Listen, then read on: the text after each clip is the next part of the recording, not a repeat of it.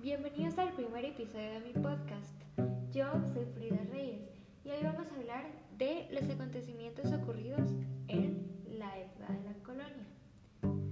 Para eso voy a responder tres preguntas, empezando por la número uno.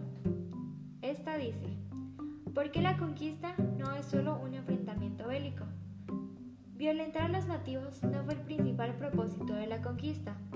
Detrás de tanta esclavitud, torturas y muertes, los españoles buscaban su propio beneficio, buscaban adquirir recursos que se encontraban en la región, para luego beneficiarse económicamente de ellos. Y sobre todo, no queda de más mencionar los enfrentamientos ideológicos que se dieron, ya que las creencias de los indígenas fueron menospreciadas y arrebatadas. Pregunta número 2. ¿Por qué era necesario que los indígenas sintieran inferioridad luego de la conquista? Los indígenas no solo pasaron por sufrimiento físico, sino también sufrieron psicológicamente. Los europeos no tomaron en cuenta el valor individual de los nativos, les quitaron la dignidad a su familia, sus creencias, sus tierras y todos sus derechos.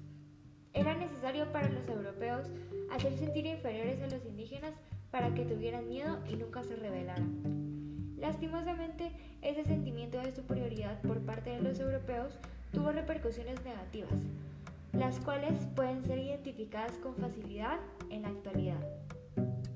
Y como pregunta número 3, evalúa si es correcto llamarlo conquista o invasión. En mi opinión, puede ser nombrada de ambas formas.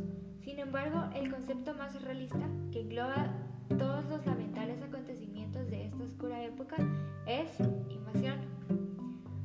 Personas que no pertenecían llegaron a una solo la perjudicaron. Se ignoró totalmente la cultura indígena. Se destruyeron ciudades y paisajes hermosos.